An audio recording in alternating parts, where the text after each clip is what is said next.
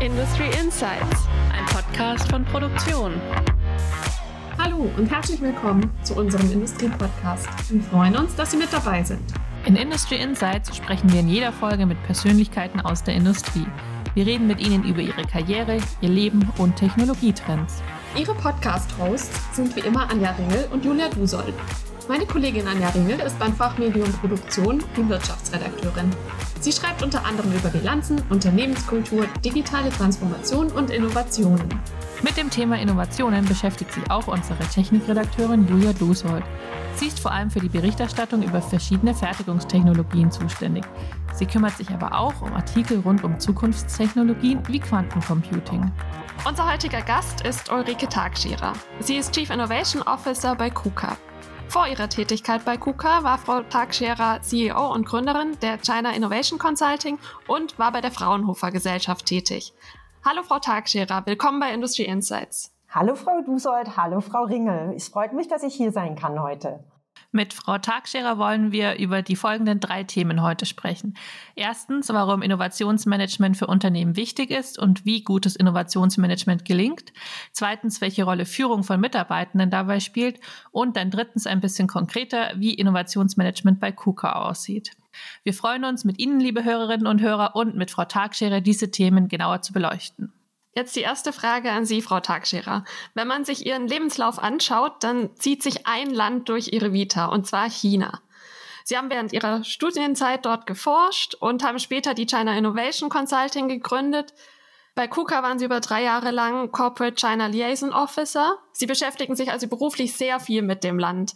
Was fasziniert Sie denn so an China? Ich glaube wahrscheinlich die Andersartigkeit, die Tatsache, dass man sich selbst permanent hinterfragen muss. Also die eigenen Vorstellungen muss man permanent über den Haufen werfen und neugierig sein auf, wie es dort funktioniert, wie die Menschen so denken. Und am Ende ist es wahrscheinlich das, was sich sonst so neben China durch mein Leben zieht. Das ist das Interesse an etwas Neuem. Also deshalb auch Innovation für mich so wichtig.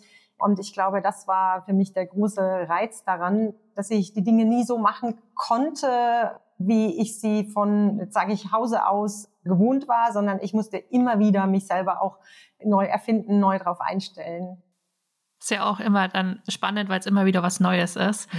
Und bevor wir genau darüber, über Innovationen sprechen, wollen wir Sie noch ein bisschen besser kennenlernen. Und da haben wir wie immer ein paar kurze Fragen vorbereitet. Die Julia erklärt mal, worum es geht. Wir haben so kurze Entweder-Oder-Fragen und Sie müssen sich einfach ganz spontan für eine Möglichkeit entscheiden. Ja, habe ich schon gehört. Sehr schön. Die Anja fängt an. Genau. Sie haben ja in Heidelberg studiert und sind jetzt bei KUKA, deswegen Heidelberg oder Augsburg? München.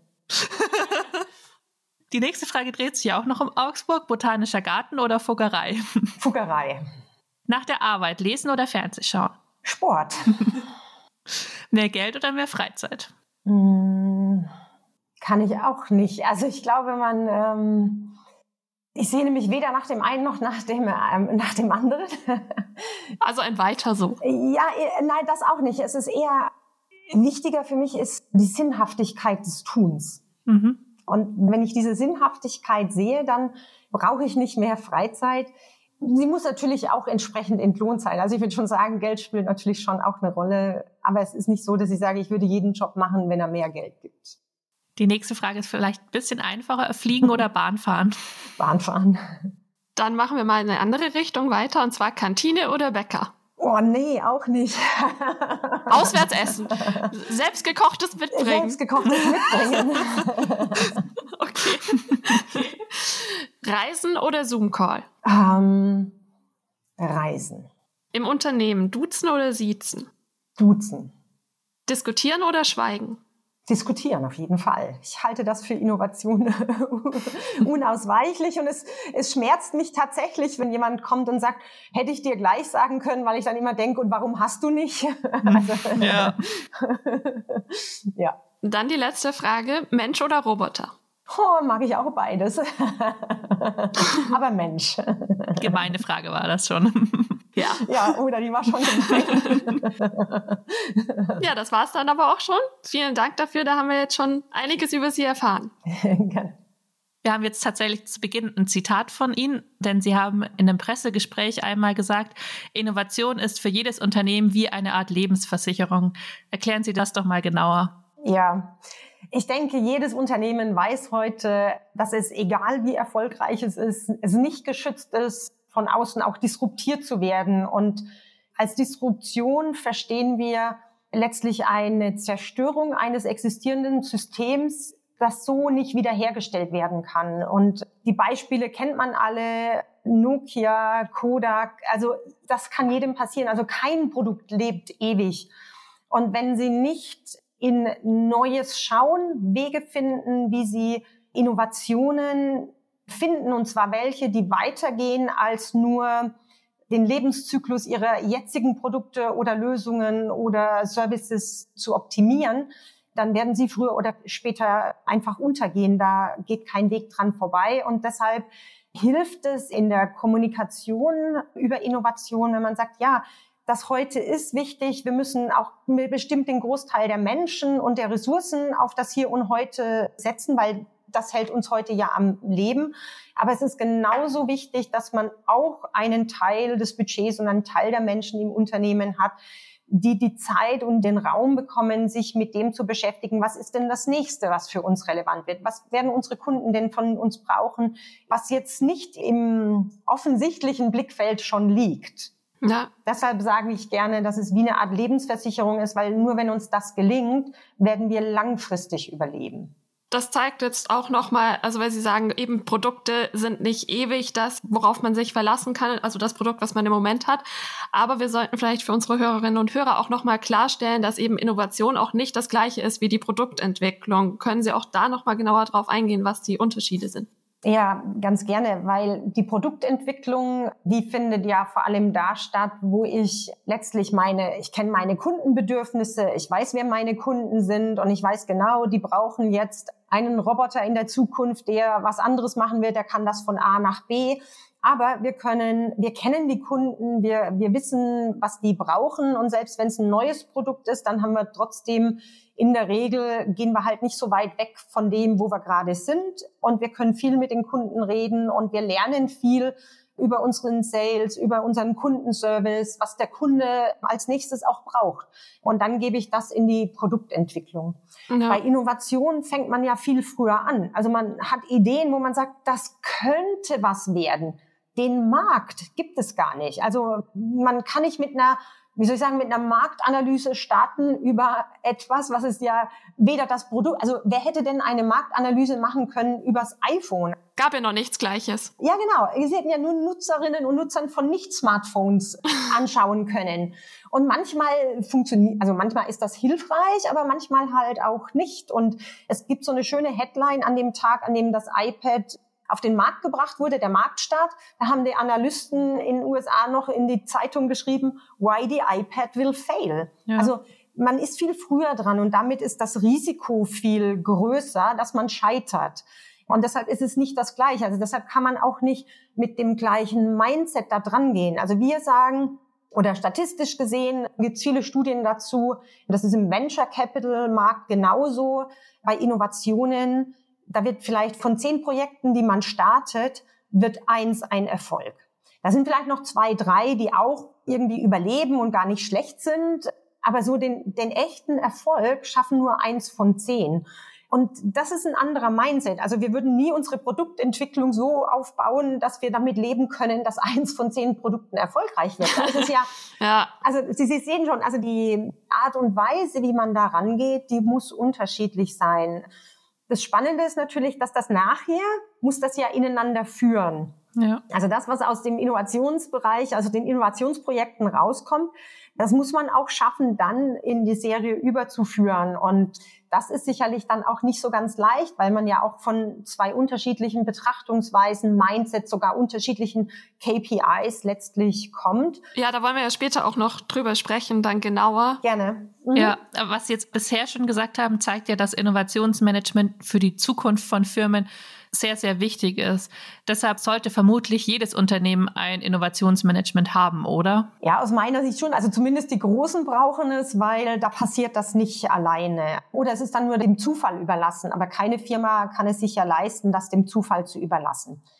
Ich glaube, dass vielleicht nicht jede Firma zu jedem Zeitpunkt ein Innovationsmanagement braucht, wenn sie nämlich ein Startup sind. Mhm. Da fokussiert sich in der Regel ja alles um diese neue Idee. Das heißt, das ganze Startup ist ja auf also daran, daran ausgerichtet. Das ganze Startup ist ein Innovationsmanagement-Team genau. sozusagen. Das ist, genau. Und wir wissen das auch aus der Forschung, dass man sagt, so nach zehn Jahren in einem Startup, da kommt so der Moment, wo es dann auch richtig schwierig wird oder wenn die mal so eine gewisse Größe erreicht haben, weil am Anfang sind die ja auch eher klein und da kennt auch jeder jeden und man kriegt irgendwie so viel mit und man kann, man hat kurze Wege und es ist dann egal, ob meine Abteilung oder deine Abteilung, wir setzen uns einfach zusammen und machen jetzt mal. Also da, da kriegen sie das halt schneller irgendwie umgesetzt. Mhm. Je größer die Unternehmen werden, desto schwieriger wird es dann. Dann gibt's Abrechnungsfragen, unterschiedliche Anreize für die einen wie für die anderen. Also einfach schwieriger. Und da gilt es dann, da glaube ich schon, müsste jedes Unternehmen ein Innovationsmanagement haben. Ja, und bei KUKA ist das ja jetzt auch so. Und Sie selbst sind Chief Innovation Officer. Ja. Geben Sie uns doch noch einen Einblick. Was sind Ihre Aufgaben und mit welchen Abteilungen arbeiten Sie da zusammen? Mhm. Ich würde sagen, es gibt drei so Kernaufgaben als Chief Innovation Officer oder Leiterin des Innovationsmanagements. Und die erste ist, dass man es schaffen muss, in der Firma den, ich nenne das jetzt mal den gefühlten Raum für Innovation zu schaffen. Also neben dem Tagesgeschäft, dass es in Ordnung ist, dass alle verstehen und dass alle dahinter stehen, dass ein Teil der Ressourcen auch für die Zukunft ausgegeben werden und dass wir das eben, dass man die Zukunft nicht genau vorhersehen kann, dass das anders funktioniert in diesem Raum, ähm, dass das vielleicht am Anfang sogar ein geschützter Raum ist, wo die Ideen nicht sofort getötet werden, wenn jemand sagt, oh, haben wir schon mal gemacht, das äh, hat noch nie funktioniert, dass man da das ausblenden kann und sagen kann, nee, heute ist heute, vielleicht waren wir ja zu früh dran, vielleicht hatten wir das falsche Kundensegment im Blick. Wir schauen uns das jetzt nochmal an. Also ja. dieses Schaffen des Raumes und bei vielen Firmen fängt es halt umgekehrt an. Die schaffen sich erstmal einen physischen Raum, der cool aussieht und glauben dann, wenn sie den Kicker reinstellen und irgendwelche Beanbags haben, dann ist das halt Innovation.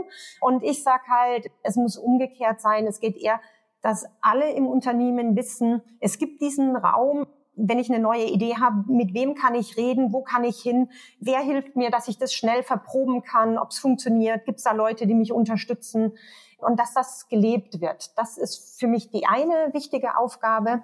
Ja. Die zweite Aufgabe ist dann, dass sie das, was da drin passiert, eben auch mit klaren Prozessen, vor allem aber auch mit klaren Spielregeln und Abläufen, also die Governance dahinter belegen müssen, damit es eben kein Zufallsprinzip ist. Also ich sage ja auch nicht, wir machen da einen Raum, kommt mal alle und dann äh, wird da schon was rauskommen, sondern man weiß heute einfach schon relativ oder viel, viel mehr als noch vor zehn Jahren, was kann man denn alles tun, um Innovation möglichst oder innovative Ideen möglichst kostengünstig und möglichst schnell mal zu verproben. Mhm. Und damit müssen sie halt diese Regeln, diese vielleicht auch äh, Werkzeuge, die man da drin anwendet und das Vorgehen, das müssen sie schon so definieren. Und auch diesen Mindset da drin, der da gelebt wird, das passiert auch nicht von alleine. Also das muss man aktiv schaffen. Das dritte ist dann das Schaffen der Firmenkultur. Und ich sage ganz bewusst nicht der Innovationskultur, weil das ist für mich das Gleiche. Wenn Sie eine Firmenkultur haben, die das nicht zulässt, dass man Zeit und Geld für die Zukunft oder für neue Ideen und das Ausprobieren investieren, dann habe ich auch keine Innovationskultur. Also das ist ein und das Gleiche. Ja. Und kommt immer darauf an, wo die Firma halt gerade steht, ob das ein großes Thema oder ein kleines Thema dann ist, ob man da sehr viel Zeit investieren muss. Und das kann man dann auch nicht als Head of Innovation kann man das natürlich dann auch nicht alleine. Dazu braucht es dann wirklich alle, alle Führungskräfte. Und deshalb ist es dann eben auch ganz wichtig, dass man alle Stakeholder mit an Bord hat, die Entscheidungen treffen im Unternehmen und die eben auch die Kultur mitprägen. Die muss man alle im Bord haben.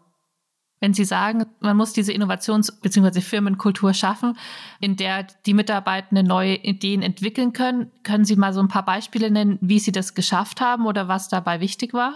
Ja, also ich glaube, was für uns wichtig war, war, dass wir bevor wir überhaupt mit Projekten gestartet sind, so eine Art, äh, wie soll ich sagen, wir haben ein Innovation Board aufgestellt und wir haben dann erstmal angefangen, die Führungskräfte, die da drin sitzen, also die, die nachher Entscheidungen über die Innovationsprojekte treffen sollen, die ein Stück weit auch zu schulen, was ist anders, wenn wir jetzt hier in der Zukunft Innovationsprojekte machen im Vergleich zu den Projekten, die wir halt aus der Produktentwicklung oder halt sonst aus dem Unternehmen kennen? Also es geht viel mit ein Stück Training einher. Was mir viel geholfen hat, war auch mit externen Innovationscoaches zu arbeiten, mhm. weil die Führungskräfte das einfach sehr ernst nehmen, wenn da jemand steht, der sagt, also hören Sie mal, also ich weiß, ich war schon bei Ihren Kunden A, B, C und Ihr Zulieferer XYZ, die leben das so oder wenn, wenn man Beispiele hat. Also ich glaube gerade von anderen Unternehmen, wir haben dann auch Beispiele aufzeigen können, wie macht es denn Firma XY, was für eine Innovations- oder Firmenkultur haben die denn, wie haben die denn den Raum geschafft? Und ich glaube, was mir selber geholfen hat, war, dass ich letztlich den beteiligten anderen Führungskräften, die da mit mir dann in diesem Board sitzen, dass ich denen immer sagen konnte, schaut mal, wir können das entweder so machen oder wir können das so machen. Ich meine, Innovation ist nicht schwarz-weiß, da, da gibt es viele Schattierungen. So macht Firma X, so machen es Firmen XY. Und dass ich halt gesagt habe, ich glaube, für KUKA wäre vielleicht die Mischung von halb A und dreiviertel C, wäre vielleicht eine ganz gute Lösung. Aber ich habe sie mit eingebunden in die Art und Weise, wie wir das machen wollen. Also das Aufstellen der Governance war dann eine Gemeinschaftsentscheidung. Und damit habe ich relativ früh oder schon bevor die ersten Projekte da waren, dieses Commitment, das Buy-in, aber auch das Verständnis dafür, dass wir in diesem Raum, den wir jetzt da schaffen, dass wir da drin selber auch anders agieren. Also wir haben zum Beispiel eine unserer Spielregeln heißt absolute Ehrlichkeit. Ja. Und also wir machen keine Politik da drin. Also wenn Sie Innovation ist Hochrisikothema. Das geht einfach gar nicht.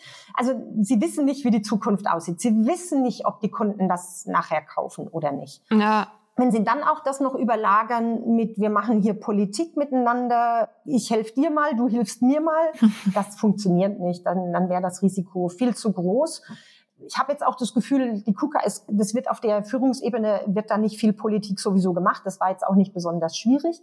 Aber es ist unendlich wichtig, das zu adressieren, das auszusprechen, zu sagen, hier die Ehrlichkeit, auch den Teams gegenüber zu sagen, wir sehen, was ihr getan habt, aus, wirklich aus den und den Gründen möchten wir jetzt aber nicht weitermachen. Oder aus dem und dem Grund, also ihr habt ganz viele tolle Gründe, aber wir sehen nur einen Grund für uns, der relevant ist, dass wir weitermachen. Ja. Und wir haben dann eben auch die Regel für die Teams. Auch die kommen nicht rein. Wir sagen, wir machen keine Watermelon-Meetings, außen grün, innen rot. Ja. Wir trainieren die wirklich systematisch, dass sie den Führungskräften ganz ehrlich sagen, das haben wir draußen gehört, das ist die Konsequenz daraus ja. und das bedeutet es, wenn wir jetzt weitermachen. Ja? Also dieses Ehrlichsein ist dann ja auf jeden Fall schon mal auch ein Tipp für andere Führungskräfte, die sich mit dem Thema auseinandersetzen und da was bewegen wollen. Haben Sie noch andere konkrete Tipps für Mitarbeiterführung in Innovationsmanagement?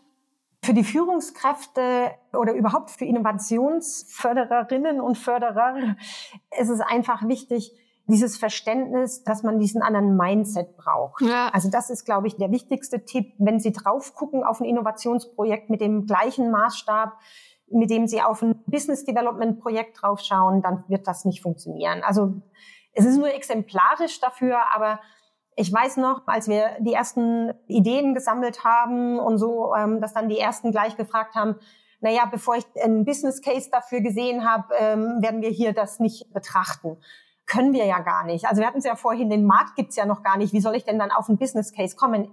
Und natürlich können wir alle einen Business Case schreiben, aber der ist halt fiktiv. Ne? Ja. Ich habe das so oft genug gesehen außerhalb von KUKA, dass wenn die Führungskräfte halt nach einem Business Case fragen, dann kriegen sie auch einen. Er ist halt nur nicht belastbar. Ja? Und manche mögen halt lieber Zahlen und es ist, ist ihnen wohler, wenn da halt eine Zahl steht. Und deshalb ist es halt wichtig, wir, wir haben so eine schöne Folie, da verbrennen wir den Business Case ganz am Anfang. Der wird wichtig. Wir werden auch nicht investieren ohne einen Business Case. Aber ganz am Anfang, wenn ich eine Idee betrachte, ist er halt nicht relevant. Das wäre auch noch so ein Tipp. Ja. Was ist dann das wirklich Relevante am Anfang? Am Anfang ist das Wichtige, dass man sich in die Schuhe des Kunden versetzt, den man adressiert. Also, dass man nicht auf den Markt und nicht auf eine Firma schielt, sondern dass man ganz am Anfang, der allererste Schritt ist, dass man sich fragt, wer wird den Wert, den ich hier schaffen will mit, mit meinem neuen Produkt oder meiner neuen Lösung, wer hat was davon? Ich frage oft unsere Teams, da sage ich, am Ende von euren ersten drei Monaten müsst ihr wissen, wer genau wird denn bei uns hier am KUKA-Tor Schlange stehen, wenn wir das Ding auf den Markt bringen?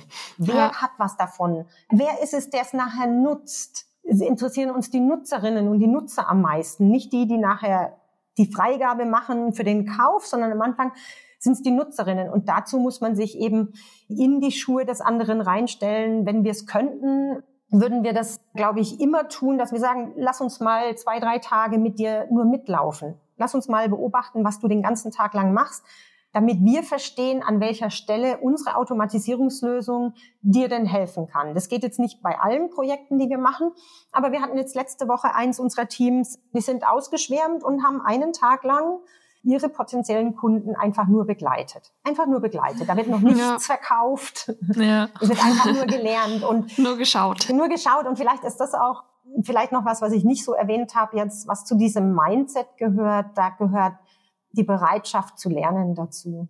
Also, dass man ganz viel von dem vergisst, was man vorher gemacht hat, wir ziehen ja unsere Leute aus der Organisation raus für diese Zeit der Innovationsprojekte. Und da ist jetzt, nachdem wir das noch nicht so lange machen, haben wir jetzt natürlich nicht eine große Basis an Leuten, wo man sagen, ja, die sind schon Innovationsprojekt erfahren oder haben schon das Mindset, sondern die kommen ja tatsächlich aus dem Operativen raus. Die müssen ganz anders denken und handeln. Und die dann mitzunehmen und in dieses Lernen reinkommen, das ist auch noch ein ganz wichtiges Element. Jetzt haben Sie ja gerade schon angesprochen oder erzählt, dass Ihre Mitarbeitenden die Kunden begleiten. Das ist ja jetzt wieder möglich. Wenn wir jetzt mal auf die letzten zweieinhalb Jahre schauen, wie haben Sie es denn geschafft, trotzdem beim Innovationsmanagement weiterzukommen und diese Firmenkultur zu erhalten, trotz der Pandemie und Homeoffice und was alles dazu gekommen ist? Hm. Ja, am Anfang, glaube ich, war ich selber ziemlich geschockt, weil wir hatten unser sogenanntes Bootcamp. Das ist ein großer Workshop, wo wir große, also eine, eine größere Zahl an Teams haben und am Ende entscheidet dann unser Innovation Board, aus welchen Ideen darf jetzt ein Projekt werden. Und die Entscheidung fiel und die Woche später war der Lockdown da. Perfektes Timing nicht. Ja, genau. Es war perfektes Timing und selbst unsere Coaches waren natürlich nicht so erfahren, eben wie, wie machen wir das? Die waren auch hier vor Ort. Also es hat uns dann knapp eine Woche gekostet, bis wir das dann irgendwie im Kopf umsortiert hatten für uns alle. Und haben gesagt, dann machen wir das jetzt digital. Und dann hatten wir unseren ersten Kick-Off-Workshop. Der ging noch zwei volle Tage. Inzwischen machen wir die nur noch halbtags und dafür eine ganze Woche lang, weil das einfach dann digital zu viel ist. Also wir haben einfach gemacht. Ich glaube, das ist halt wie so oft bei Innovation. Es nützt gar nichts, dass sie ewig suchen und was ist jetzt die beste Technologie und was ist der beste Weg, sondern wir haben es angefangen, wir haben es ausprobiert, wir haben gemerkt, wow, also wir sind sowas von platt, da geht ja irgendwie gar nichts mehr. Was können wir denn anders machen? Lass es uns mal anders probieren. Also da lernen wir dann einfach selber auch dazu und probieren es aus. Wir haben mhm. natürlich schon viele digitale Tools genutzt und ich würde sagen, es hat super, super funktioniert. Es ist zum Teil sogar effizienter.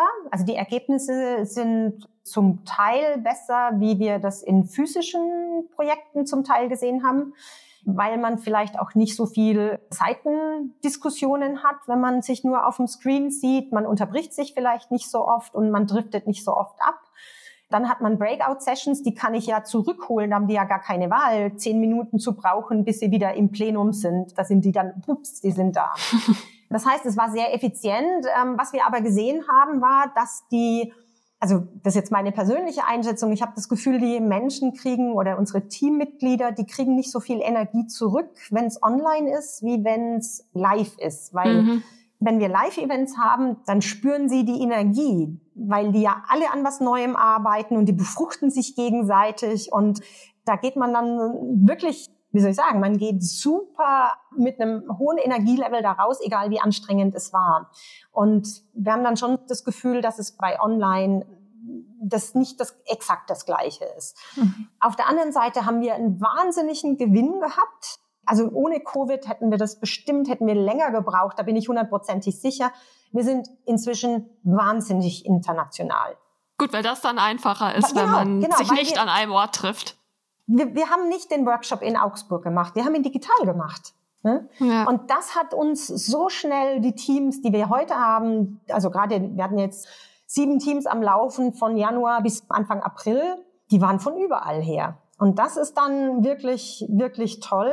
Und das heißt, wir werden, auch wenn wir uns wieder sehen dürfen, wir werden auf jeden Fall nicht mehr zurückgehen in eine volle Präsenz. Das ist für uns überhaupt nicht mehr notwendig, sondern wir werden versuchen, den Start vielleicht für eine Woche oder zwei zusammen zu machen. Dann gehen wir in die Online-Arbeit und dann machen wir am Ende wieder eine Woche, bevor man in die Jury geht, wo man dann alles zusammenfasst, alles vorbereitet. Das wollen wir wieder live machen. Und das hat jetzt auch im April ganz gut geklappt. Wir hatten äh, die Teams hier mit Ausnahme unseres China-Teams, was nicht reisen durfte, hatten wir aber alle hier zusammen und die Jury war vor Ort. Und das war ein, ja, also das war so ein energiegebendes Thema. Und wir waren dann auch super stolz, weil Herr Monen hatte im Anschluss daran ein Interview mit einer großen Zeitung und Herr Mohn war auch Teil der Jury. Ja. Und er hat dann das doch glatt in dem Interview auch erzählt, wie viel, also wie viel Spaß das dann auch macht, wenn man an diesen neuen Themen, wenn man sieht, wie, wie die eigenen Mitarbeiterinnen und Mitarbeiter mit so viel Energie fürs Unternehmen unterwegs sind. Das ist ja auf jeden Fall immer schön. Und auch eigentlich schön zu sehen, dass selbst so etwas wirklich nicht Schönes wie die Corona-Pandemie dann doch auch positive Dinge bewirkt, wenn man neue Arbeitsweisen dadurch auch einfach entdecken konnte und merken, was das Beste aus vielleicht dann der Nicht-Pandemie-Welt und der Pandemie-Welt ist. Und jetzt haben wir schon ein bisschen diesen Prozess angesprochen, wie er bei Ihnen funktioniert. Bisher waren wir im Gespräch ja eher so ein bisschen allgemeiner unterwegs und wollen jetzt noch ein bisschen konkreter werden. Sie können wahrscheinlich nicht alles verraten, aber wenn es um neue Innovationen bei KUKA geht, wie gehen Sie da vor? Sie haben es gerade schon angedeutet, dass es eben diese Einstiegsphase, Workshops etc. gibt. Welche Schritte gibt es konkret und wie suchen Sie dann aus, was bearbeitet wird? Mhm.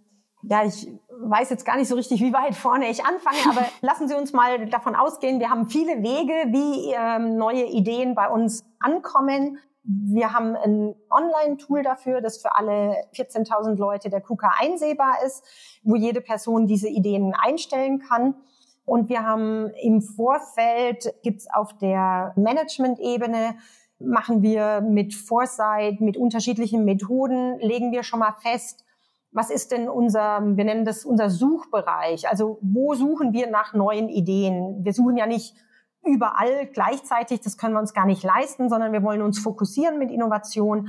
Das heißt, wir definieren im Vorfeld A, diese Suchfelder, B, definieren wir Kriterien, nach denen wir die Ideen auswählen. Ja. Und was, glaube ich, sehr besonders ist, ist, dass wir aus allen Ideen die Auswahl, die erste Auswahl über unsere, sagen wir mal, Top 25 Ideen sind es manchmal, dass die nicht von Führungskräften getroffen werden, sondern wir laden ganz normale Mitarbeiterinnen und Mitarbeiter quer durchs Unternehmen ein und wir achten dabei, so gut wir können und mit Datenschutz das erlaubt ist, so divers ein wie nur möglich. Also wir haben die Hälfte Männer, die Hälfte Frauen. Wir schauen, dass wir alle Regionen der Welt vertreten haben. Wir schauen, dass wir alle Business-Segmente der KUKA vertreten haben da drin. Wir schauen, dass wir dann in den Business-Segmenten auch alle unterschiedlichen Abteilungen vertreten haben. Ja, bunte Mischung sozusagen. Äh, genau, also das macht die, die Diversität. Warum? Weil es gar nicht möglich ist, Ideen, die vielleicht erst in fünf Jahren oder in vier Jahren uns ein Revenue bringen, also die so weit in die Zukunft gehen, wir können ja alle nicht Glaskugel lesen. Ja, das Schön stimmt leider. und deshalb ist es äh, sozusagen, wenn Sie da jetzt zwei, drei Führungskräfte nehmen und sagen, also ihr seid jetzt am besten qualifiziert, ihr habt die meiste Erfahrung, sucht ihr mal aus, dann werden die sich wahrscheinlich relativ schnell sogar einig, weil sie das gleiche Bild haben, weil sie ja die ähnliche Erfahrung mitbringen. Mm. Und deshalb versuchen wir ganz bewusst an der Stelle auch alle Führungskräfte rauszuhalten, ja. weil die ja für das Hier und Heute ihre Verantwortung haben. Und diese Brille ist manchmal schwer abzulegen. Ja, klar. Und das funktioniert unwahrscheinlich gut. Also diese Internationalität auch. Ich weiß noch, dass wir in einem äh, Workshop sagte jemand, naja, aber die Supermarktidee. Und dann kamen unsere Asiaten und haben gesagt, welche Supermärkte? Wir kaufen alles online. Und dann stand eine deutsche Kollegin, die hat dann wirklich so gemacht, also stand dann da und sagte, Ja, auf die Idee bin ich noch gar nicht gekommen, dass ich das eigentlich ja nur aus meiner deutschen Brille betrachtet habe. Ja, und wir waren uns einig, für Deutschland bleibt das vielleicht ein Thema. Aber wenn wir es weltweit betrachten, müssen wir es differenzierter sehen. Und wenn wir dann weitermachen, also nach diesen Top 25, mhm. dürfen diese 25 Ideenautorinnen, die dürfen dann sich selbst ein Team suchen. Und das Team wiederum muss auch ganz divers sein. Und da gibt es zwei wesentliche Spielregeln. Es darf keine Teams geben, die entweder nur aus Männern oder aus Frauen bestehen. Wir brauchen die Diversität von allem. Wir wünschen uns extremst die Internationalität. Ja. Und die andere Spielregel ist noch, es dürfen nie Kolleginnen und Kollegen aus der gleichen Abteilung sein. Warum? Wenn wir die nachher rausziehen aus dem Tagesgeschäft, dann fehlen ja zwei. Dann gibt's kein Team mehr. Bleibt nichts mehr übrig. Also das ist dann, ja, das ist einfach viel, viel schwieriger. Also eine Person kann man verkraften, bei zweien wird's schon schwierig. Ja. Und natürlich der andere Grund ist dann auch, ein wahrscheinlich ähnlicheres Denken. Und wir suchen ja gerade die Reibungen untereinander, um dann auf etwas zu kommen, was dem Kunden einen echten Mehrwert schafft. Klar. Wir brauchen kein Team, was innerlich sich total einig ist und dann nachher draußen schmerzhaft lernt, dass dummerweise die Kunden aber anders denken. Ja, ja. Wäre ungeschickt. Genau. Und dann äh, gibt es ein Gremium, da sitzen dann Managerinnen aus dem mittleren Management drin. Die werden dann häufig auch benannt von ihren Führungskräften. Die wählen dann die Top 10 aus. Die dürfen in dieses sogenannte Trainingscamp, wo sie dann mal drei Tage Zeit haben, sich nur mit dieser Idee zu befassen, mal einen Pitch zu entwerfen, wie sie das Board davon überzeugen wollen, dass die Idee dann auch ein Projekt wird. Ja. Und da kommen dann in der Regel also das definieren wir dann eben jedes Jahr neu. Wie viele Projekte können wir uns gerade leisten? Wie viele Projekte wollen wir uns leisten? Wie viele kommen da raus? Und dann gehen diese Projekte, die starten dann mit einer einer Woche Kickoff. Und dann dürfen die drei Monate laufen mit der Frage, was braucht der Kunde wirklich? Also wo ja, können mhm. wir dem Kunden entweder helfen oder ihm etwas bieten, was für ihn so relevant ist, dass wir viele Beweise haben, dass es nachher auch kaufen wird. Ja. Gibt es denn eine Innovation, ein Projekt, auf das Sie besonders stolz sind oder das Ihnen besonders in Erinnerung ist? Ich habe zwei. Ich habe eines, weil das schon in unserem allerersten Versuch oder in unserem ersten Projektbatch mit dabei war und weil die so super erfolgreich waren bei den Kunden. Die Kunden hätten es uns aus den Händen gerissen. Wir haben dann festgestellt, wir können es auch machen. Also das ist ja auch eine Frage, können wir es bauen? Haben wir die richtigen Kompetenzen? War auch da. Ja. Aber die Frage, können wir damit Geld verdienen? Die musste das Team mit Nein beantworten, weil in der Zwischenzeit sich die Strategie im Unternehmen geändert hat. Also wir haben erst gedacht, das wird eine strategische Richtung. So sehen die Verkaufszahlen aus. Und dann hat man gesagt, naja, wir müssen uns fokussieren. Wir streichen das von unserem strategischen Feld und dann ist natürlich völlig klar, wenn Sie da nicht weiter reingehen, dann sinken die Verkaufszahlen, dann werden Sie damit auch kein Geld verdienen. Ja. Und dann hat man gesagt, wow, aber wir haben eine andere Richtung. Also die Lösung, die ihr habt, die könnte auch für was anderes relevant sein. Und dann hat man die sozusagen wieder zurückgeschickt, für ein anderes Kundensegment zu laufen. Also man dreht sich. Und ähm, man kann da nicht einfach weitermachen und sagen, okay, dann nehmen wir halt andere Kunden, aber nehmen alles, was wir gelernt haben, sondern man geht nicht ganz zurück auf Null, weil man weiß ja schon was, ja. aber man geht wieder auf Null im Sinne von, dann müssen wir jetzt mit den neuen Kundensegmenten eben wieder von vorne anfangen und neu denken. Das ist jetzt tatsächlich ein Projekt, was in einem Stadium ist, wo wir sagen, bis zum September soll das auf unserer Produktroadmap sein. Das haben wir so eine Übergangsphase aus dem Innovationsbereich raus in die normale Serie rein. Das ist nicht gleich ein Serienprodukt. Wir werden sicherlich erst Minimal Viable Products verkaufen. Und ich bin deshalb so besonders stolz darauf, weil dieses Team es geschafft hat, Pilotprojekte zu verkaufen, die nicht rein technische Piloten sind, sondern wo sie wirklich messen und lernen, ob und wie das Geschäft für die KUKA nachher aussehen soll. Also wo man sich löst von, wir schauen nur an, können wir es technisch realisieren, sondern wir gehen auch dahin, zu prüfen, ob wir daraus auch eben ein, ein Geschäft machen kann. Und es muss nicht im ersten Jahr irgendwie die 100 Millionen sein, das, das schafft man eigentlich nie, sondern wir müssen nur sehen, wo, wo führt uns denn die Reise hin und kann das was werden. Da bin ich sehr stolz drauf. Und das zweite Projekt, da bin ich auch sehr stolz darauf, weil wir das nach zwei dieser drei Monatsrunden gestoppt haben mit der Erkenntnis, wir sind zu früh dran. Das wird kommen. Wir glauben da ganz fest dran, das kommt. Aber die Industrie, die wir uns angeschaut haben, ist selbst eine Start-up. Ist noch nicht so weit. Ja, die ist noch nicht so weit. Das ist eine Start-up-Industrie selber.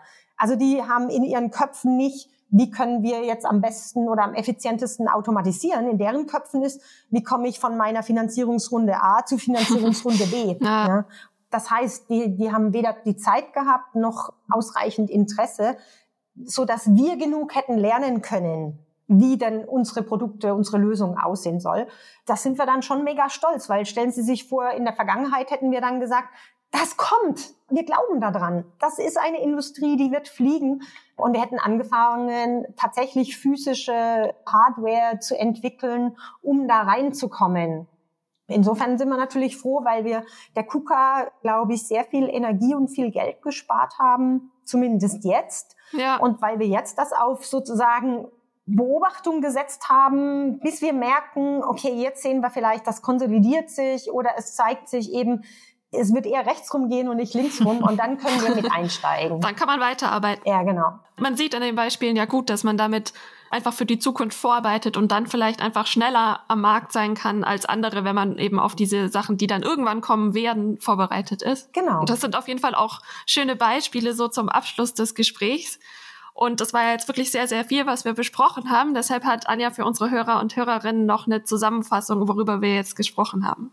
Genau, vielleicht so zuerst mal die schlechte Nachricht. Sie haben ganz klar gesagt, kein Produkt lebt ewig. Deswegen sollte sich jedes Unternehmen über Innovationen und neue Wege Gedanken machen. Und was wir auch nochmal betont haben, ist, Innovation ist nicht gleich Produktentwicklung. Also da gibt es durchaus Unterschiede.